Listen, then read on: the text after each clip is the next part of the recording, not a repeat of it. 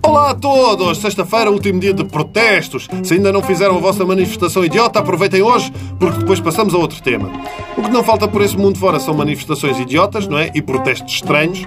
Só assim de repente lembro-me do sapato que o jornalista iraquiano atirou a George W. Bush em 2008. Um protesto visto como idiota no mundo ocidental, mas atenção, no Iraque é considerado uma tremenda ofensa.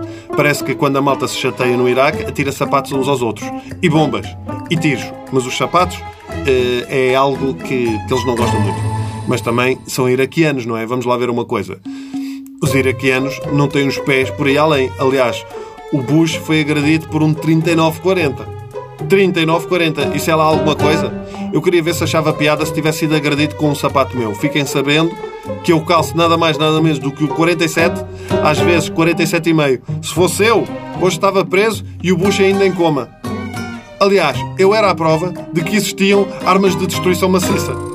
E se podem pensar que protestos estranhos só acontecem em países estranhos ou de terceiro mundo, fiquem sabendo que em 2009, em Bruxelas, agricultores não derramaram lágrimas dos seus olhos, mas leite diretamente das tetas das vacas. Sim!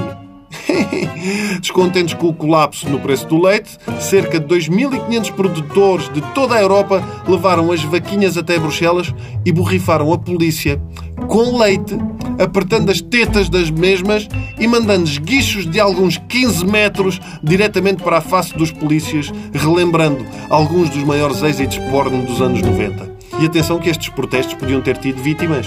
Era só um polícia ser intolerante à lactose e imaginem o que poderia ter acontecido. Sem falar do cheiro azedo, que deve ter ficado naquelas ruas.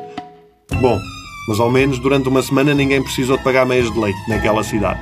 Para animar ainda mais as coisas, uh, uh, com os petardos, as vacas assustaram-se e desataram a correr pelas ruas de Bruxelas, varrendo quem lhes aparecesse pelo caminho.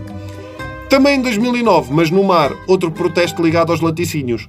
Uma associação pela preservação das baleias resolveu ir de lancha até um barco de caça às baleias e atirar-lhes pacotes de manteiga. Hum? E aquilo que vocês devem estar a pensar neste momento é: mas manteiga com sal ou sem sal? Pior do que isso, manteiga rançosa e velha. E parece que conseguiram fazer três fritos com a brincadeira. Eu gostava de saber como é que chegaram a este consenso de atirar a manteiga. Malta, no protesto, nós devíamos levar petardos e atirar lá para dentro dos barcos ou aquelas bombas de fumo.